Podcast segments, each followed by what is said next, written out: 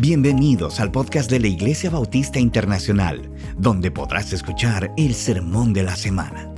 Si quieres conocer más de nuestra iglesia, te invitamos a visitar nuestra página web, laivi.org.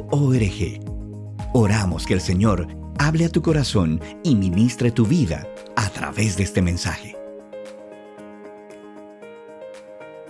En el día de hoy nosotros estamos continuando con esta serie acerca de la oración que titulamos Orando con los héroes de la fe. Este es el quinto mensaje de esa serie.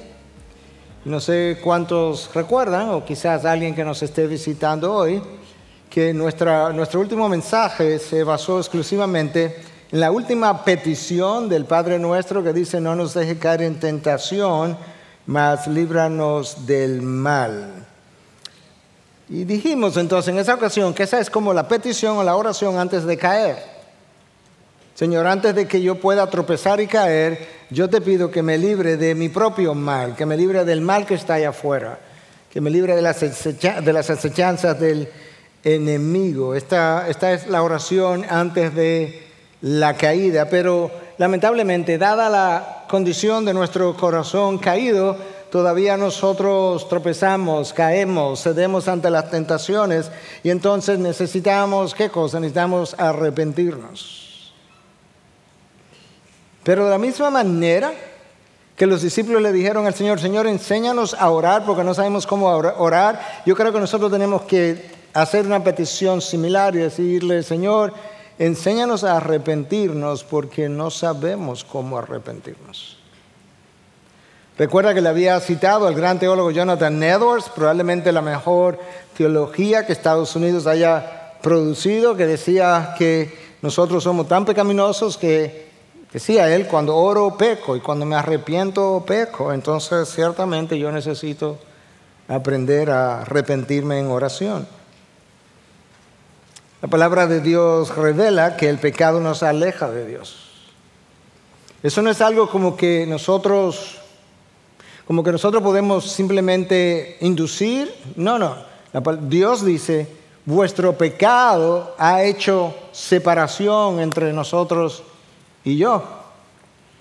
E, ese mismo pecado hace nuestra oración mucho menos efectiva y esa es la razón por la que Santiago nos dice que la oración del hombre justo es poderosa y eficaz, es efectiva. Hay gente que me ha dicho, pastor, ore por mí porque el Señor le escucha a usted más que a mí. Yo no creo que el Señor me escuche más que a nadie.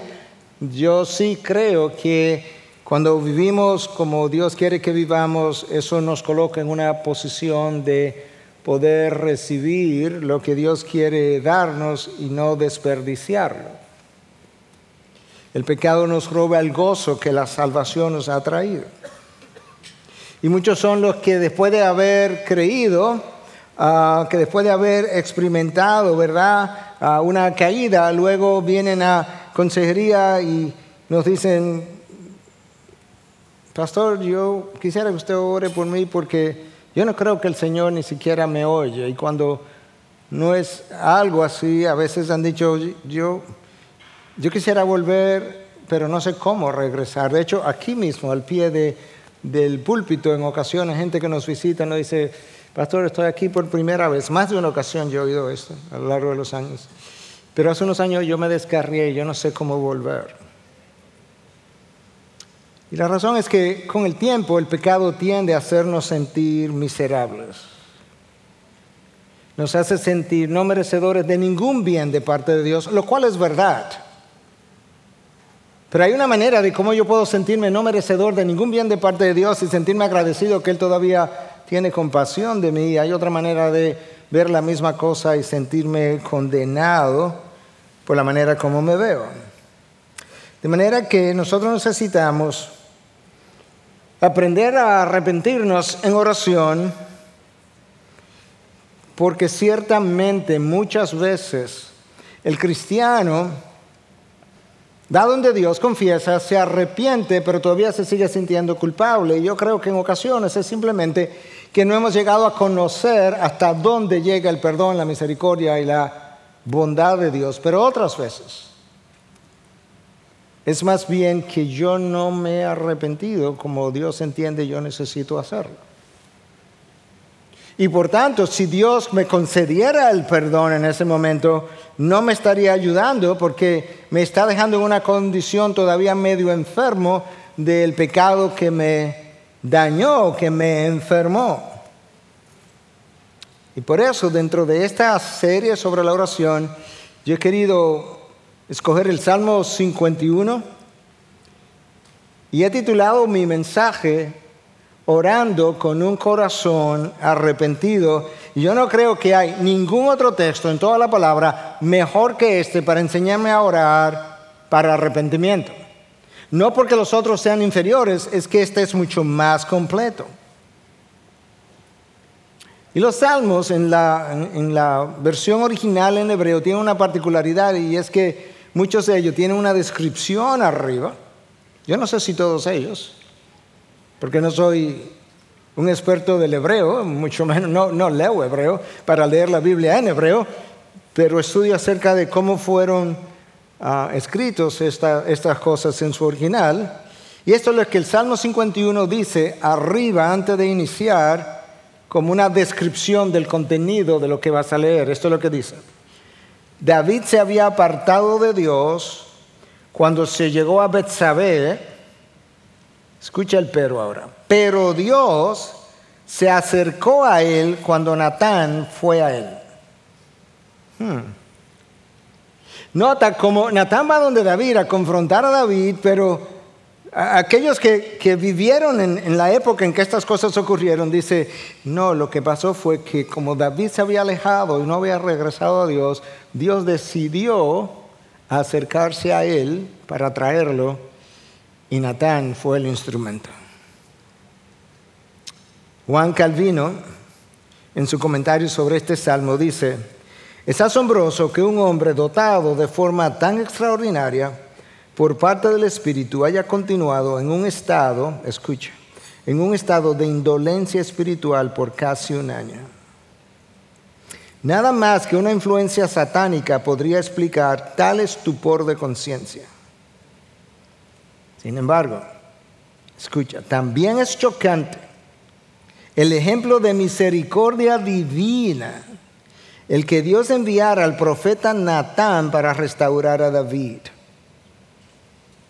Por otro lado, continúa la cita, no hay razón para pensar que durante estos meses de alejamiento, él, David, haya dejado de involucrarse en sacrificios de adoración o que su fe se haya extinguido totalmente en su corazón, sino que más bien vestigios de gracia le permitieron continuar bajo una insensibilidad letal. Lo que Calvino estaba tratando de comunicarnos es que es posible ser un hijo de Dios, apartarme de Dios, entrar en una especie de insensibilidad de conciencia tal, sin que, estando alejado de Dios, yo me aleje de lo que serían las actividades cristianas o religiosas, eclesiásticas, cualquiera que sea el nombre. Calvino continúa, nosotros debiéramos temblar al considerar que un hombre tan excelente pudiera caer en una condición tal. Debiéramos temblar ante la realidad de que lo que le pasó a David nos puede pasar a nosotros. Siendo David, habiendo sido David un hombre tan excelente. Para aquellos que quizás no estamos tan relacionados con la historia bíblica y que pudiéramos estar preguntándonos qué fue lo que David hizo tan horrendo que, que se dicen estas cosas de él. En dos minutos te lo voy a resumir. David cometió adulterio con Betsabé, que estaba casada, y ella quedó embarazada. David se entera de la noticia porque Betsabé se lo mandó a decir. Y David sabe que el esposo de Betsabé estaba en el campo de batalla, lo manda a buscar, lo invita a su casa, lo hace cenar y luego lo invita a que se vaya a, tener intimidad con su esposa. Como una manera de hacer lucir que el embarazo era realmente del esposo y no de él. Urias decide que él no va a hacer algo así cuando sus hombres están en guerra. A David se le informa, David lo manda a buscar de nuevo, lo hace cenar en su casa, esta vez lo emborracha, lo invita a que vaya a su casa a tener cierto momento de intimidad con su esposa. Y Urias borracho es más noble que David en este momento. Porque Urias dice, yo no puedo hacer algo así cuando mis hombres permanecen en batalla. Eso te da una idea de dónde estaba David. Cuando le informan a David que Urias no ha ido a su casa, David dice, bueno, hay que hacer otra cosa. El corazón de David con cada acción daba muestra del endurecimiento paulatino que él había sufrido. David prepara entonces un plan para que Urias sea muerto en batalla. Escribe una carta, cierra la carta y con quién tú piensas que él envía la carta con el plan? Con Urias. Urias, aquí está tu sentencia de muerte cerrada, ve y llévala. En serio, David. La carta es entregada, el plan es llevado a cabo, la batalla llega a un punto de, furor, ¿verdad? Y los hombres se retiraron, dejaron a Urias solo, Urias muere en batalla y ahora el comandante Joab, que había recibido la carta de parte de David, le dice a uno de sus mensajeros, ve al rey y dile que Urias ha muerto.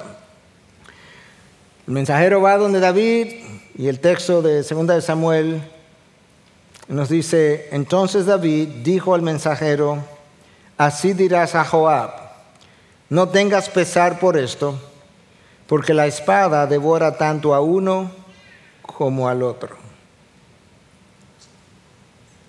¿En serio, David? ¿Tú puedes ser tan cínico? O sea, tú, tú has preparado un plan para que Urias muera en batalla, te traen el mensaje y tú le dices, dile a Joab que no se preocupe que en las batallas mueren unos, mueren otros. En esta ocasión le tocó a Urias morir. No, tú eres un homicida.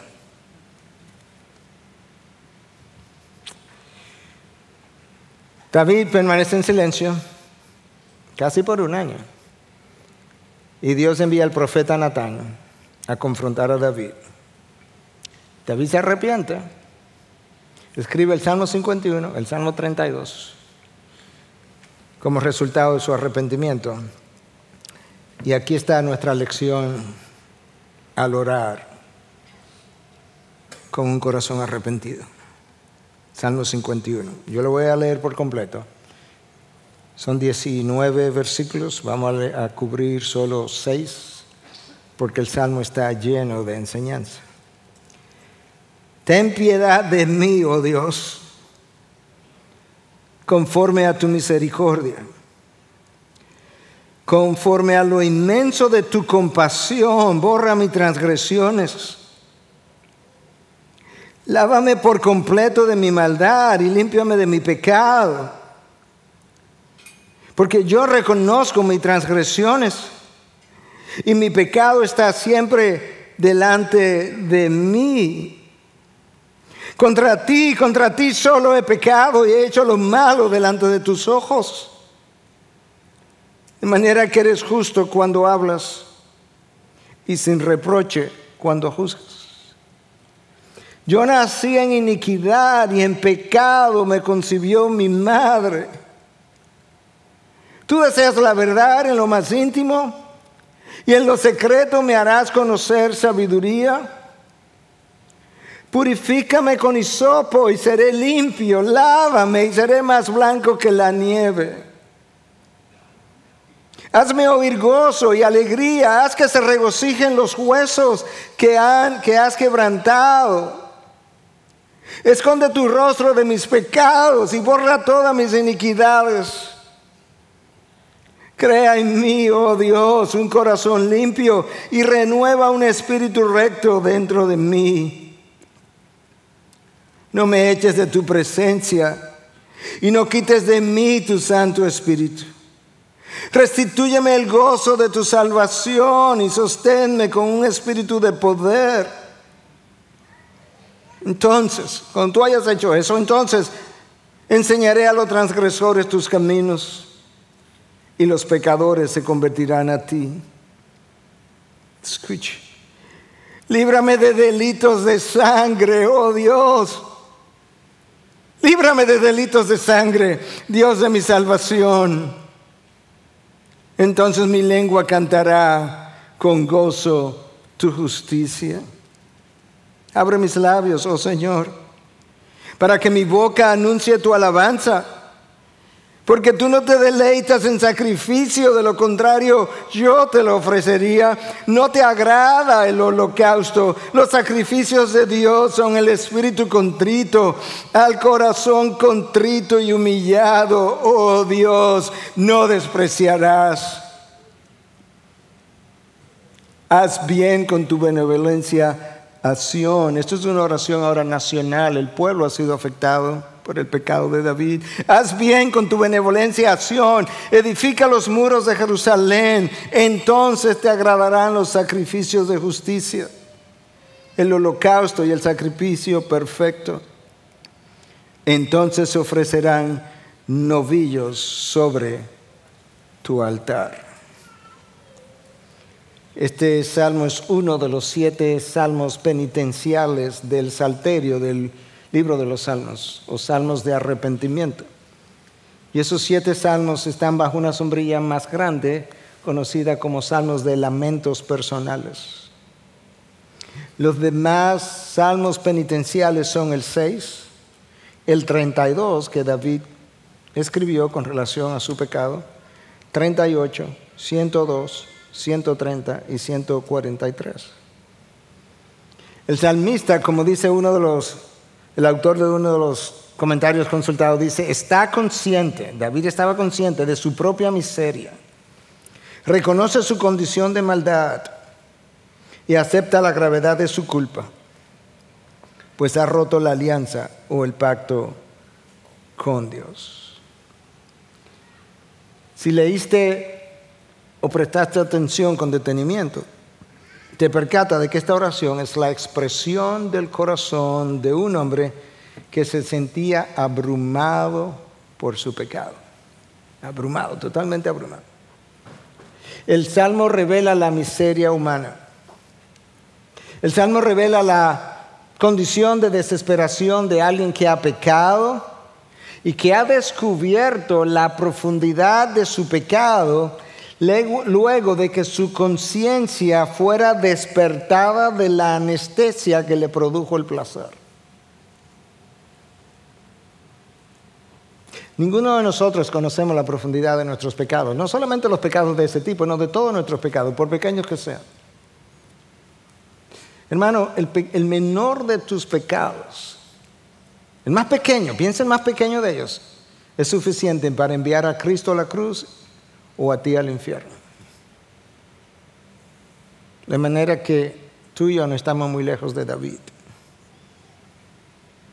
Al mismo tiempo, el Salmo, si pudiste leer, ¿verdad? Más allá de la letra de la ley, el Salmo revela lo infinito de la misericordia de Dios que es capaz de perdonar el peor de los pecados, el peor de las atrocidades, porque lo concebido por David fue atroz. Siempre y cuando nosotros vengamos a Dios con corazón contrito y humillado. Ese es el comienzo de mi oración de arrepentimiento, el estado en el que vengo a Dios. De manera que yo quiero que veamos cómo ora un corazón verdaderamente arrepentido, que pueda mover el corazón de Dios, que le permita sentir al pecador que verdaderamente ha sido librado y que pueda escribir lo que David escribió posteriormente una vez experimentó su perdón.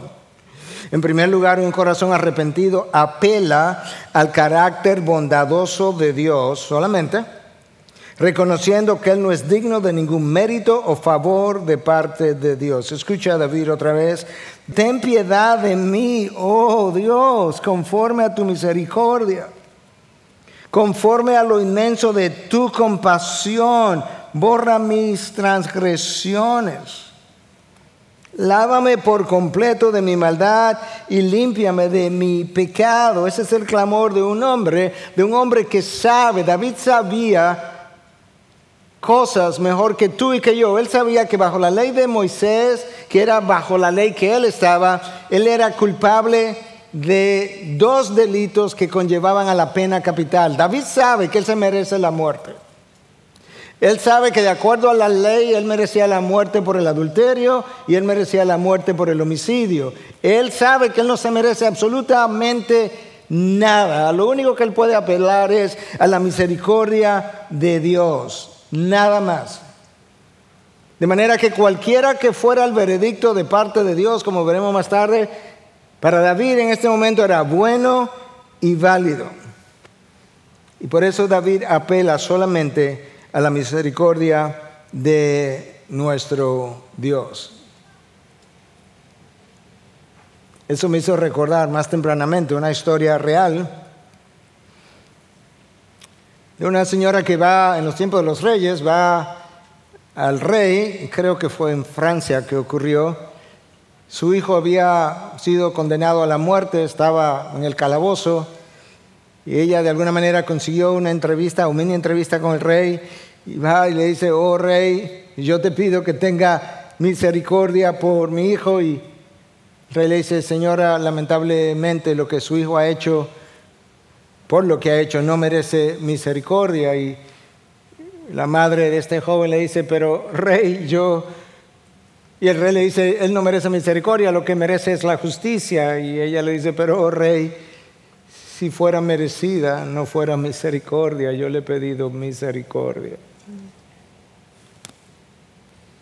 Y cuenta la historia que el rey le dijo, señora, cuando me lo pones de esa forma, yo perdonaré a su hijo. David está apelando a la misericordia de Dios. Luego dice, de acuerdo a lo inmenso de tu compasión, literalmente en el hebreo es, de acuerdo a la multitud de tus compasiones, en plural, la multitud de tus compasiones son muchas.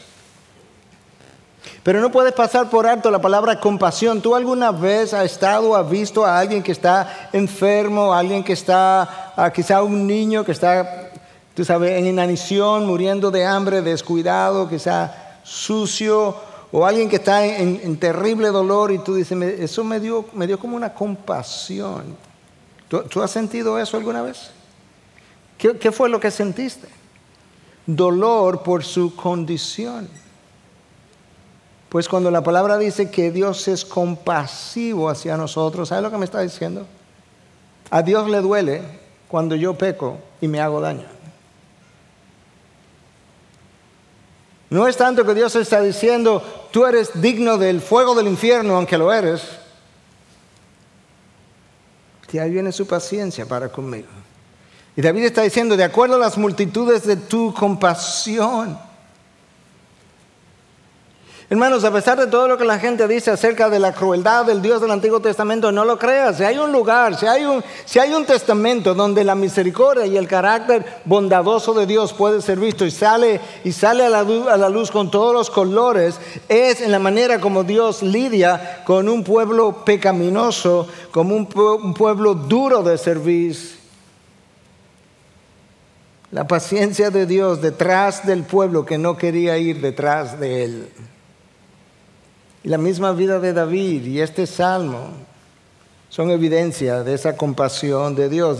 David había aprendido que el pecado corrompe la vida del creyente, ensucia su conciencia, ensucia el nombre de Dios y trae una mancha al nombre de Dios y al pueblo de Dios. David se siente sucio, él tiene razón para sentirse sucio y esa es la razón por la que él le dice en el versículo 2, lávame por completo de mi maldad. Esa es la razón por la que hablamos de que la sangre de Cristo me ha lavado, es porque la palabra entiende el pecado como un sucio del cual tengo yo que ser lavado y solamente la, sangre del cordero puede hacerlo. Y límpiame de mi pecado. Esta meta mancha irremovible. De manera metafórica pudiéramos decir que la misericordia de Dios llega hasta los cielos. Tenemos una canción que dice exactamente eso. Tu misericordia, oh Dios, llega hasta los cielos. Pero de la misma forma, metafóricamente hablando, pudiéramos decir que el pecado llega hasta el mismo infierno. Y esta es la razón por la que la palabra de Dios se refiere al pecado como algo oscuro, tinieblas, todo el tiempo. Segundo lugar, Un corazón arrepentido reconoce su pecado sin culpar a ninguna otra persona. Porque yo reconozco mis transgresiones y mi pecado está siempre delante de mí. Escucha a la primera persona, yo reconozco mis transgresiones, mi pecado delante de mí. Con eso David está, está revelando, en este momento de mi vida, por la manera como tú me has abierto los ojos, yo no ando buscando nadie que comparta mi pecado porque yo soy el único responsable de mi pecado, mi pecado está sobre mis hombros y sobre nadie más. David no está haciendo lo que hizo Adán. Sí, es verdad que yo pequé, pero el problema fue la mujer, y, y es más, Dios, es más que eso, es la mujer que tú me diste. David no anda buscando el pecado no se comparte, la culpa no se comparte. Y entonces la mujer dice, no, yo no, espérate, Adán, tampoco así. La serpiente que Dios permitió que llegara a nosotros. David no está haciendo esto. Dice, no, no, yo reconozco mis transgresiones. Cuando tenemos que aprender a confesarnos o a arrepentirnos, ¿verdad? Por eso estamos viendo el Salmo 51. David está diciendo, ah, yo no estoy apelando a circunstancias atenuantes. Cuando nosotros decimos, Dios, mira, yo sé que yo pequé, pero tú sabes que si no hubiese sido, ya comenzamos mal, devuélvete. Comenzamos mal. Porque no hay nada que yo le pueda decir a Dios que aligere la gravedad, la profundidad o lo oscuro de mi pecado. Nada, absolutamente nada. Es como es y está sobre mis hombros.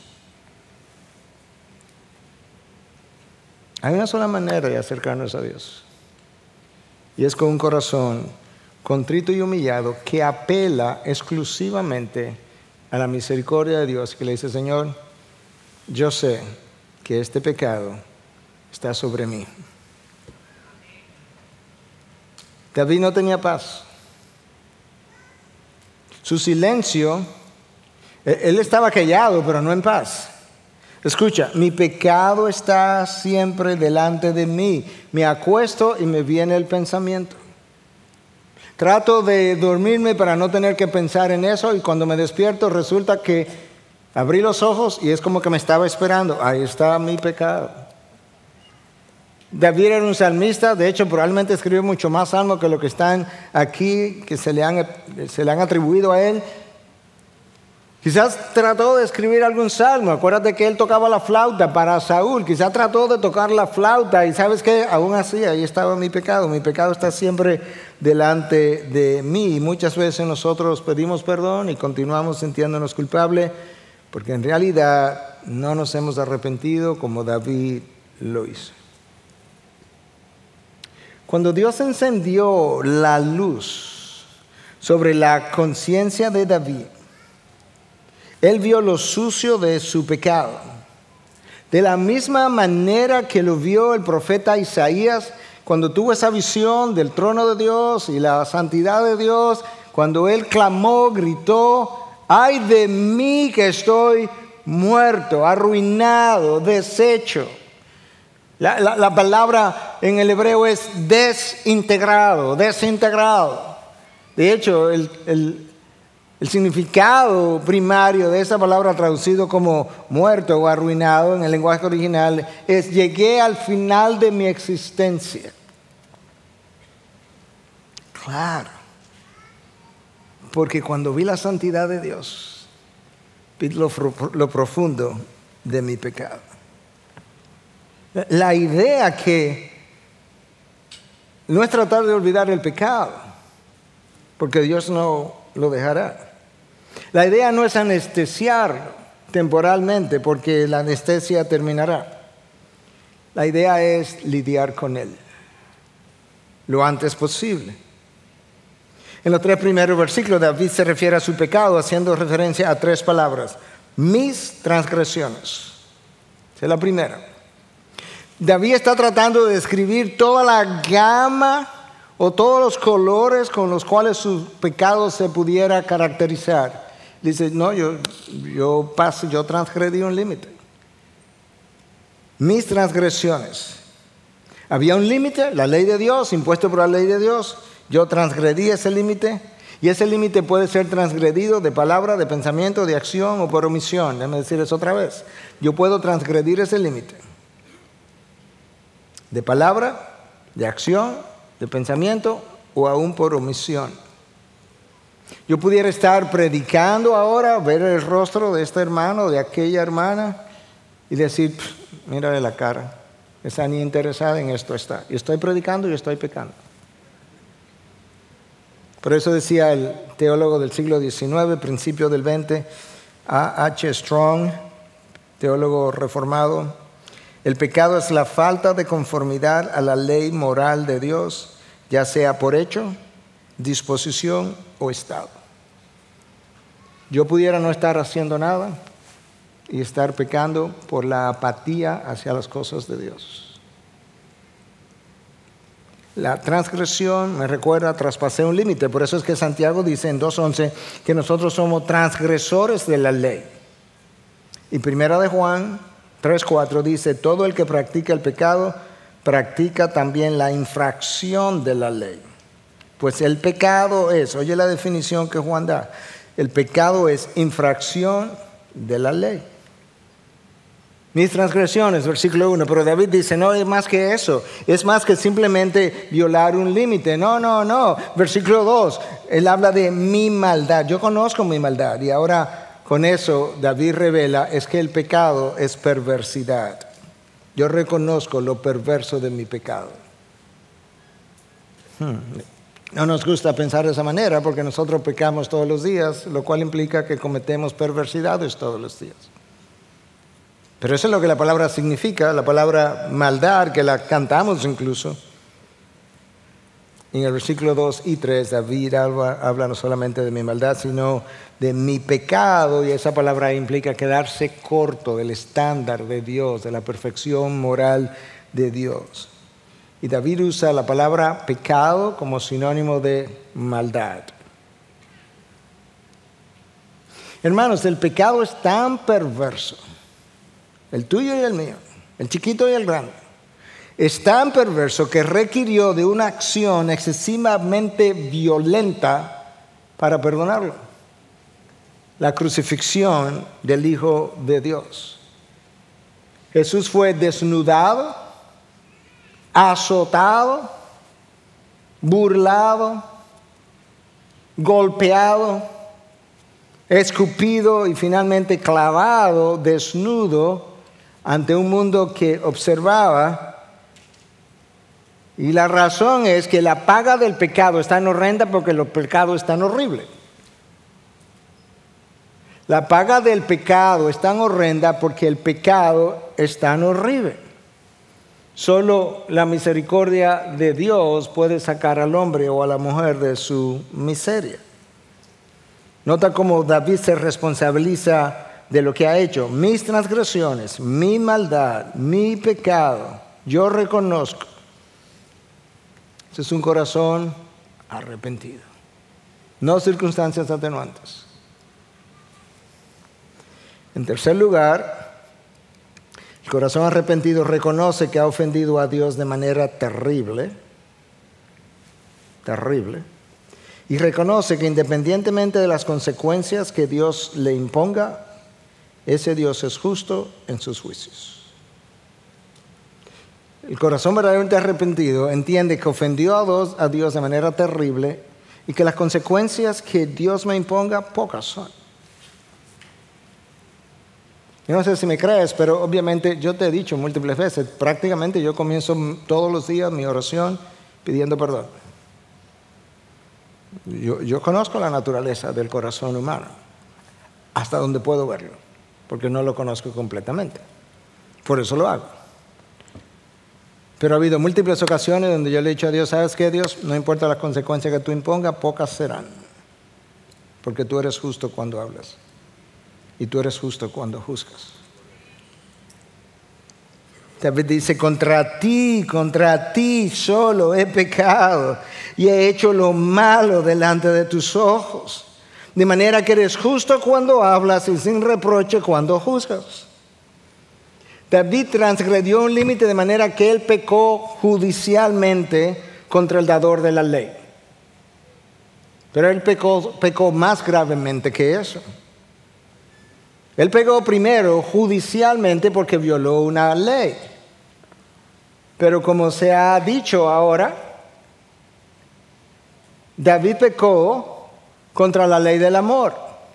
Porque cuando Cristo vino, Cristo dijo que toda la ley a la cual David se refería y los profetas, y David caía dentro de los profetas, pueden ser resumidos en dos mandamientos. Amarás a Dios y amarás a tu prójimo.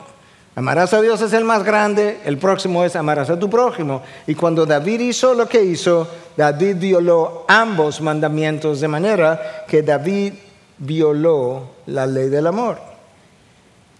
Cuando, cuando David obró tan perversamente como lo hizo, ni amó a Dios a quien deshonró, el más grande de los mandamientos, ni amó a Urias a quien mató, ni amó a Betsabé a quien enviudó, ni amó a sus hijos, a quien dañó, a todos ellos, ni amó a la nación de Israel, a la cual debilitó. El reino de Israel alcanzó su, punto cumbre con David y después de su pecado comenzó a descender hasta el día de hoy. Cuando él murió, Salomón lo asumió. La mala administración de Salomón lo dividió, reino del norte, reino del sur, reino del norte se va al exilio, reino del sur se va al exilio. Luego regresan y regresaron a una nación de poca influencia. David pecó contra todos ellos, pero en el último caso solamente pecó contra Dios. Eso es lo que él dice, contra ti, solamente contra ti he pecado. Claro, ¿tú sabes por qué? Porque si hoy podemos hablar de pecado es porque hay una ley que yo transgredo. Y si hay una ley que yo transgredo, entonces tenemos que hablar de un dador que nos ha dado la ley. Y ese dador nos impartió su ley porque él sabe que todo lo que no se conforma a su estándar trae destrucción. Todo, absolutamente todo. De hecho, la ley de Dios existe por el amor que el Creador tiene por las criaturas. Y Él nos dio su ley para preservación y protección de los regulados. Imagínate el número de muertos que ocurrirían todos los días si no hubiera leyes de tránsito que obedecer, si no hubieran penalidades por transgredir las leyes de tránsito.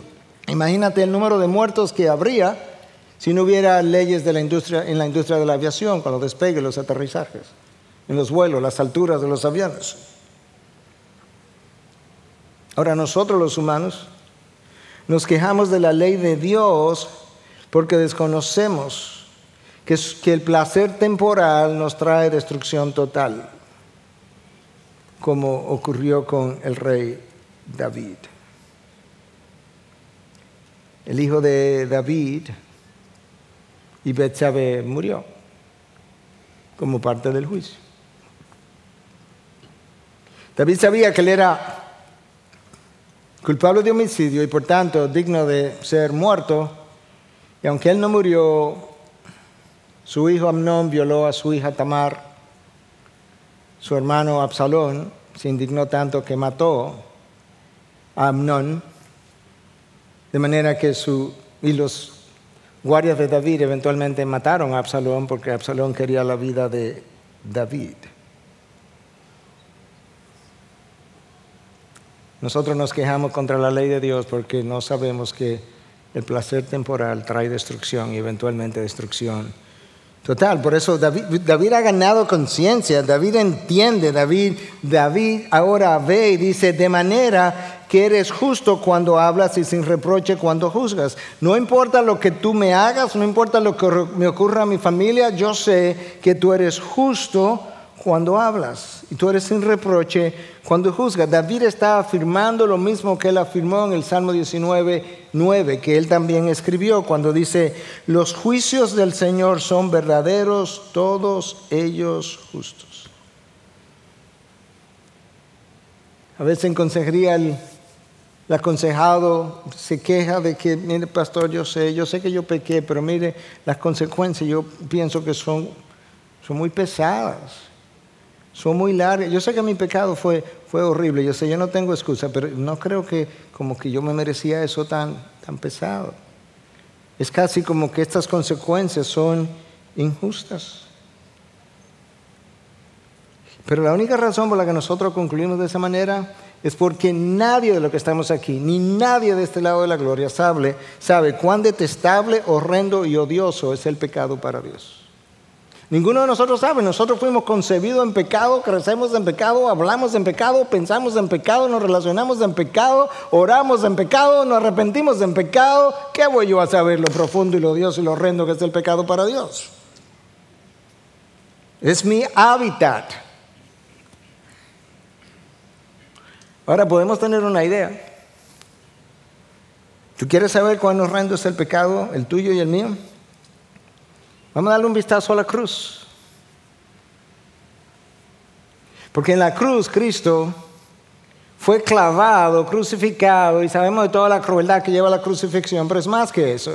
Isaías 53 profetizó de cuál sería el estado físico en que quedaría el Redentor.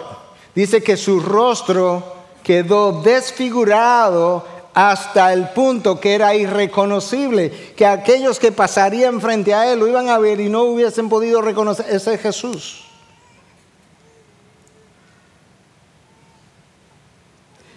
Eso es simbólico de lo que yo merecía y simbólico de lo horrendo de mi maldad y de mi pecado. Porque la única razón por la que el Hijo de Dios, tres veces santo, tenía que terminar en la condición que terminó, es porque el pecado es abominable para Dios. Y cuando Jesús murió en esa condición, fue justo que muriera ahí. ¿Sabes por qué? Porque Él voluntariamente se ofreció para tomar mi lugar. Y cuando tomó mi lugar, él entonces sufrió lo que se debió haber, se debió haber hecho contra mí. El infierno nos da una idea de lo abominable que es el pecado, porque la gente estará allí por la eternidad en dolor y en sacrificio. De este lado de la gloria no tenemos idea de lo profundo de nuestro pecado. En cuarto lugar, un corazón arrepentido entiende la profundidad de su pecado cuando logra ver que pecamos contra la santidad de Dios. Nosotros no simplemente violamos un límite, eso es como un tanto impersonal si tú quieres. No, nosotros pecamos directamente contra alguien en específico contra la santidad de Dios. Eso fue lo que Isaías experimentó. ¿De qué manera David llega a conocer eso? Él dice, después que él comienza a decir, yo reconozco mis pecados, mis transgresiones, mi maldad, es como si él estuviera diciendo ahora en el versículo 5, ah, yo sé que yo, yo he despertado, es que, es que yo nací en iniquidad y en pecado me concibió mi madre. Es como que yo sé, yo entiendo ahora que la corrupción moral, ha estado conmigo desde que me concibieron en el vientre de mi madre. Es que yo he sido condenable desde mi concepción. Yo no, ¿Qué excusa voy yo a presentar delante de Dios? Yo solamente tengo un camino y es apelar a su bondad y a su misericordia. El reconocer que somos condenables desde el movimiento desde el momento de la concepción debiera llevarnos a una actitud de humildad y luego de gratitud por la manera como Dios ha tenido paciencia para con nosotros. David con esto, al decir yo sé que mi, yo fui concebido en pecado, con eso estaba diciendo, ¿sabes qué? Lo que hice con Betsabé y la muerte que le di a Urias fue horrendo, pero es que yo estaba corrupto antes de eso. Yo lo que hice fue permitir que mi corrupción creciera.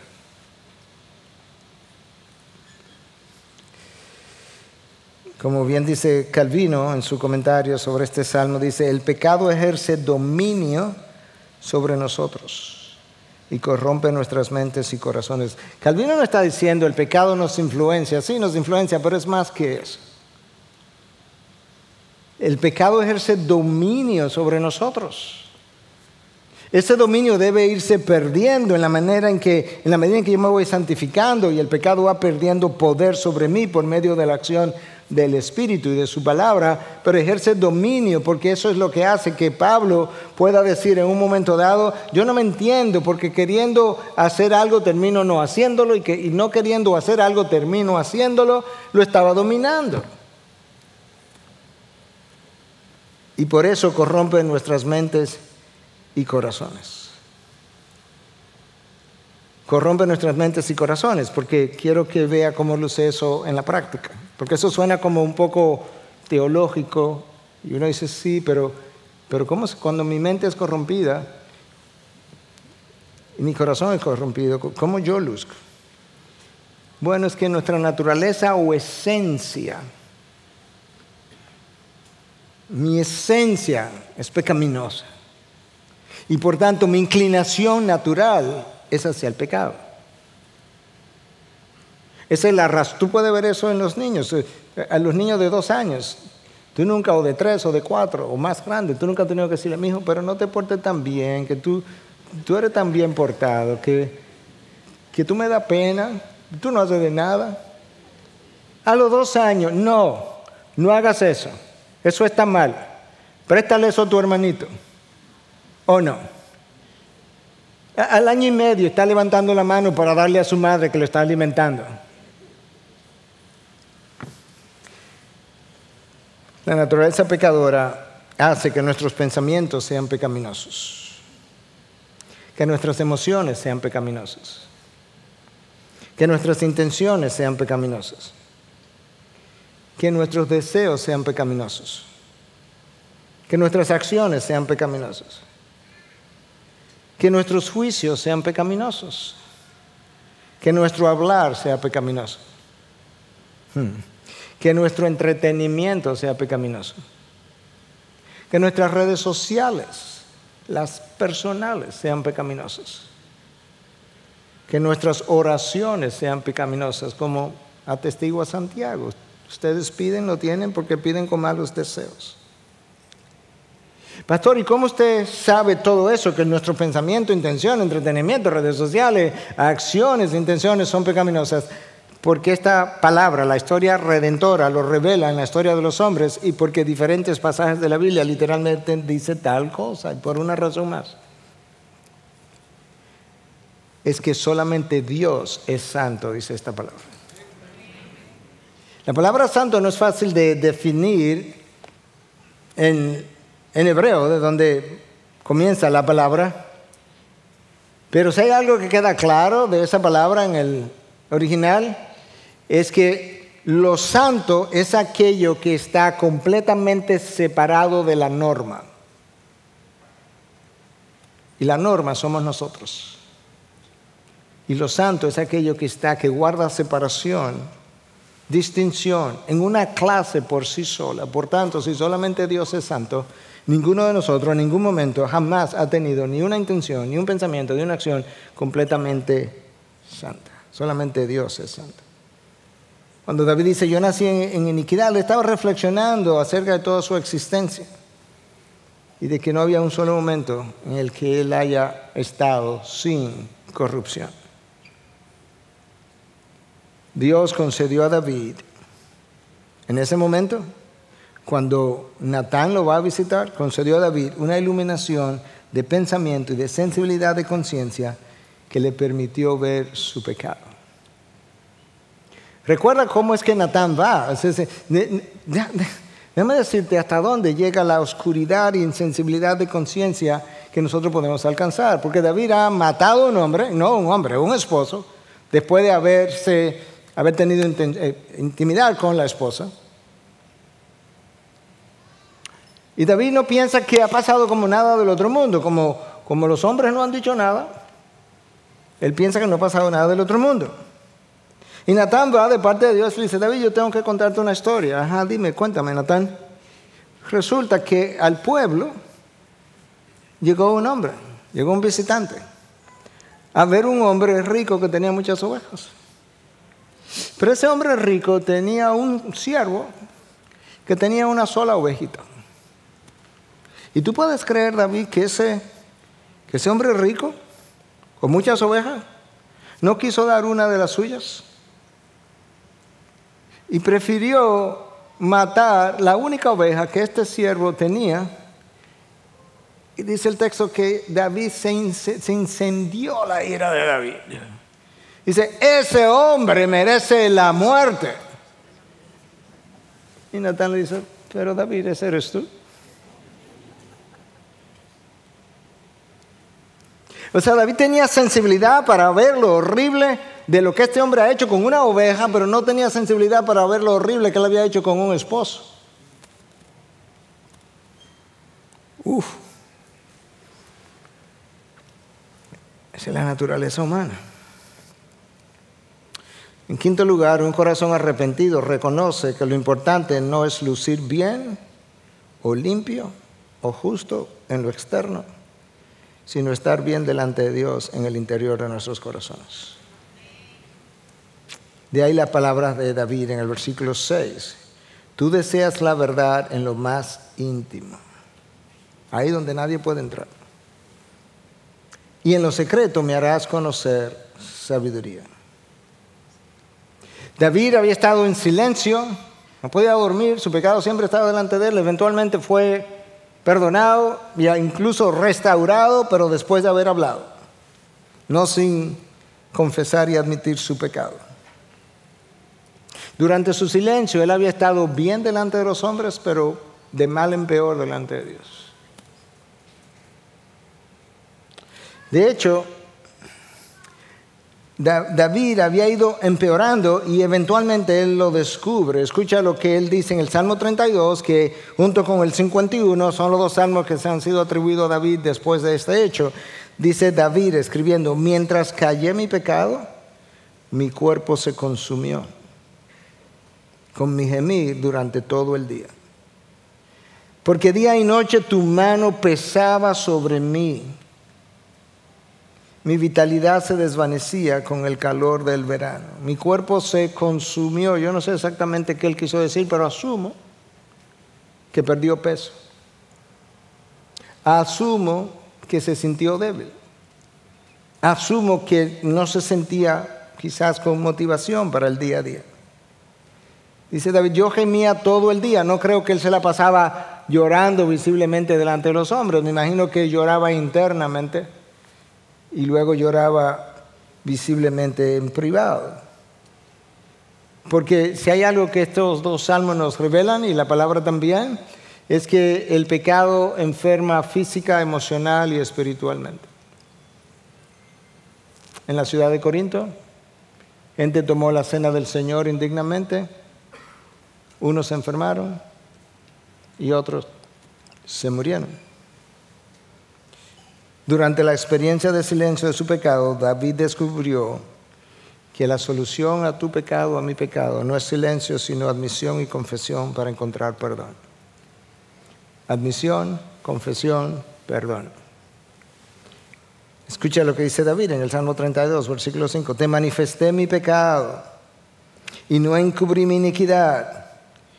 Dije, confesaré mis transgresiones al Señor y escucha ahora, wow, y tú perdonaste la culpa de mi pecado. ¿Qué es lo que David está diciendo? Rompí mi silencio y tú rompiste el tuyo. Porque cuando yo hablé, tú me perdonaste. Cuando te dije lo que tenía que haberte dicho hace nueve meses, lo que pude haber resuelto hace mucho tiempo. Tú perdonaste la culpa de mi pecado. Yo me imagino lo liberado que David se debió haber sentado. Si, si toda la noche tu mano pesaba sobre mí, de repente como me siento ligero. Si el pecado es simbolizado por las tinieblas, es como volvió a la luz. Si las lágrimas de David eran simbólicos de la tristeza que el pecado produjo, wow, volvió el gozo. Si David tuvo temor de que los hombres se enteraran, ya perdí el temor, ya no tengo nada que temer. Porque ya me puse a cuentas con Dios. David se le había olvidado y nosotros también olvidamos. Con frecuencia nosotros tememos que, que se vayan a enterar de mi pecado, pero ¿sabes qué? No, el, el, temor es que Dios se vaya a enterar y no es que Dios se va a enterar, es que Dios lo sabía. Lo sabía tanto que me vio cometiéndolo. Y si quiero perder el temor, de que los hombres se enteren, tengo que hablar con el cielo.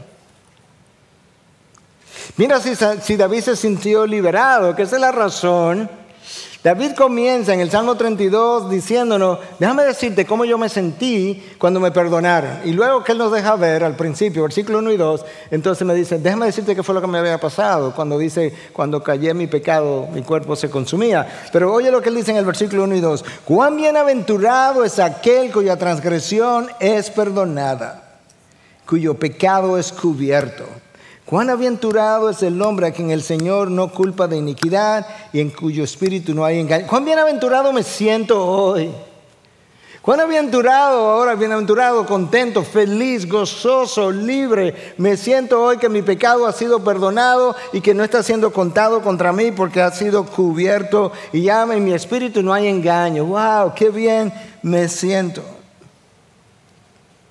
David había escondido su pecado por casi un año.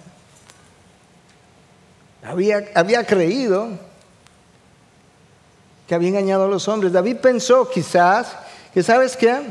Cuando um, Betsabé quedó viuda, que yo me la traje a mi casa, David quizás pensó, bueno, es que en Israel, en esa época, una mujer viuda no tenía cómo valerse. Esto es un acto de bondad que yo me corresponde, yo tengo que ser un hombre responsable, déjame traerla a mi casa. No, David, lo que has hecho es lo más inicuo que podías hacer. Y por eso que David dice en el versículo 6 y último que estamos cubriendo hoy, tú deseas la verdad en lo más íntimo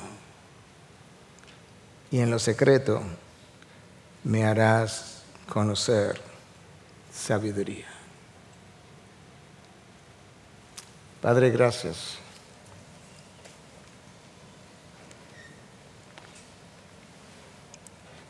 Porque si bien es cierto que este salmo es un retrato de la condición mía y tuya, la condición del ser humano, es un mejor retrato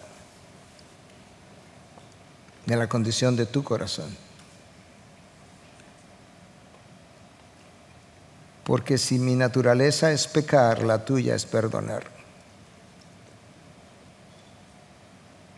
De manera que nosotros vamos a venir a ti, vamos a orar en canción. Y luego Dios, yo quiero, después de orar en canción, yo quiero que sigamos orando en palabras nuestras. Pero ahora queremos decirte en canción, ten piedad. Ten piedad de mí, oh Dios, un pecador. Yo, yo vengo apelando a tu carácter bondadoso, porque yo sé que en ti hay gran perdón y en ti hay gran misericordia. Ten piedad de mí un pecador. Pero gracias, porque en la sangre y por la sangre de Cristo yo he sido perdonado y lavado. Y eso hace que para mí ya no haya condenación. Gracias mi Dios, en Cristo Jesús. Amén.